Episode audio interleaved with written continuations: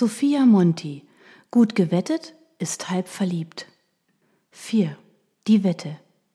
Am nächsten Morgen, einem Samstag, fuhr Nicole als erstes in den nahegelegenen Baumarkt, um eine Bastwand zu kaufen, die ab sofort Nicoles Blick sowohl auf das Klebstoffpärchen als auch auf den Neandertaler verdecken sollte.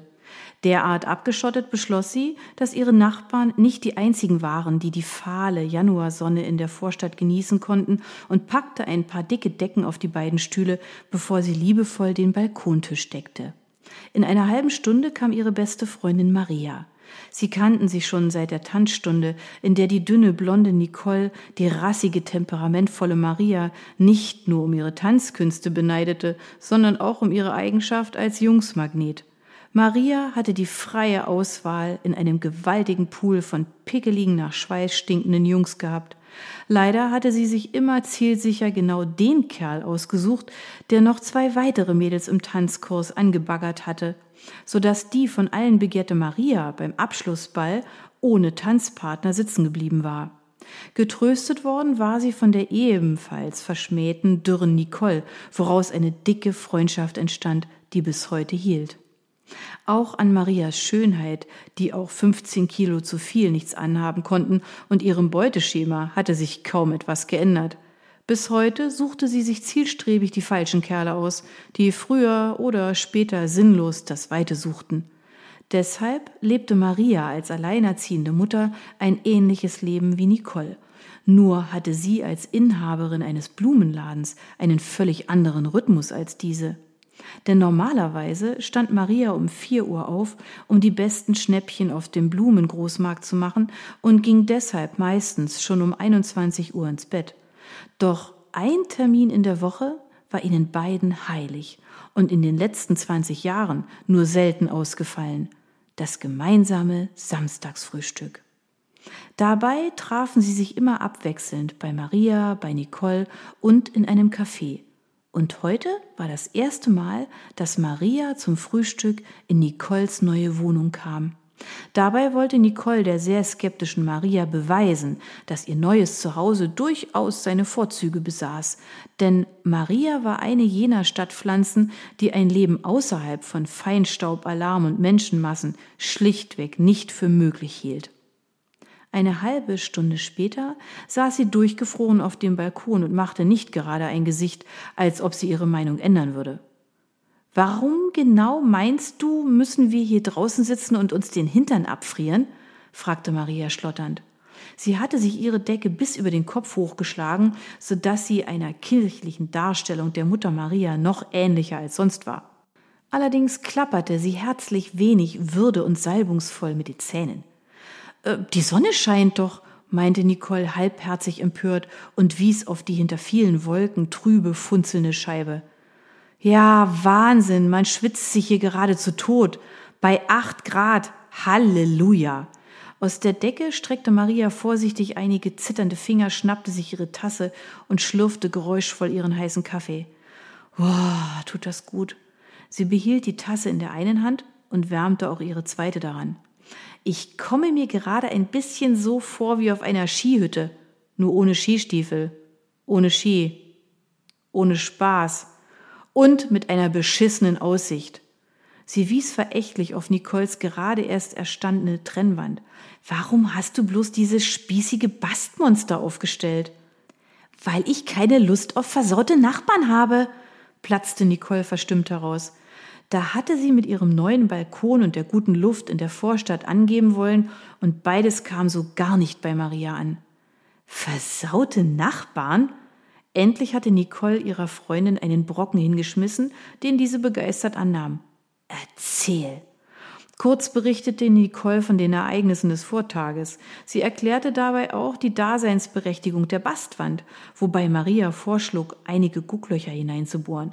Schließlich gab es noch viele andere klebrige Substanzen, mit denen man Frauen häuten konnte, und es wäre doch schade, wenn Nicole sich darüber nicht auf dem Laufenden hielte. Maria lachte noch immer schallend, als es an der Tür klingelte. Oh, nicht schon wieder, stöhnte Nicole auf. Mann, hier hat man nie seine Ruhe. Maria gackerte. Dabei bist du doch extra aus der Stadt rausgezogen, um etwas mehr Ruhe zu haben. Sie strahlte Nicole breit an. Ich hab dir doch gleich gesagt, dass das eine Schnapsidee ist. Nicht nur, weil wir jetzt so weit voneinander entfernt wohnen. Du bist den Spießern hier auf Gedeih und Verderben ausgeliefert. Es klingelte erneut. Maria wiegte den Kopf. Aber vielleicht sind das auch deine Nachbarn von gegenüber und wollen dich zu einem Klebstoffdreier einladen, meinte sie breit grinsend. Ich hoffe eher, dass es die Goldohrringe sind, die ich in England bestellt habe. Warte kurz, meinte Nicole und lief zur Tür. Doch an der Türsprechanlage meldete sich niemand. Dafür klopfte es an der Tür. Nicole, ich bin's, Carsten. Der Honk? Schon wieder? Sie schloss frustriert die Augen. Hatte Lea den Spinner nicht gestern erst wunderbar vergrault? Ach nö, murmelte sie leise vor sich hin, machte auf leisen Socken kehrt und wollte zu Maria zurückschleichen. Da fiel ihr ein, dass Lea noch schlief, beziehungsweise wie jeden Samstag bis mindestens zwölf Uhr im Bett lag. Wenn der Spinner jetzt wie gestern mit dem Dauerklingeln begann, hatte Nicole den Rest des Tages ein stinksaures, miesgelauntes Pubertätsopfer an der Backe. Also drehte sie sich seufzend noch einmal um, lief mit hängenden Schultern zur Tür und öffnete diese ergeben. Ha, Carsten, wie nett, log sie wenig überrascht und ebenso wenig begeistert, als sie ihren Nachbarn vor sich stehen sah. Was kann ich für dich tun? Ich muss gestern meinen Autoschlüssel verloren haben. Hast du ihn vielleicht gefunden? Er schaute sie mit einem flehenden Hundeblick an. Dabei konnte sie Versessenheit auf Autos bei Männern ebenso wenig leiden wie Vergesslichkeit und Unterwürfigkeit. Außerdem wollte sie heute nicht schon wieder Nachbarschaftspflege betreiben, sondern sich einfach amüsieren. Deshalb lächelte sie nur unverbindlich und erklärte, nein, tut mir leid, schau doch mal ins Auto, vielleicht steckt er noch, das passiert häufig. Also viel Erfolg beim Suchen und wenn ich ihn doch noch finde, sag ich dir Bescheid, tschüss. Sie knallte vor seiner Nase die Tür zu und tappte ergeben zurück zum Balkon.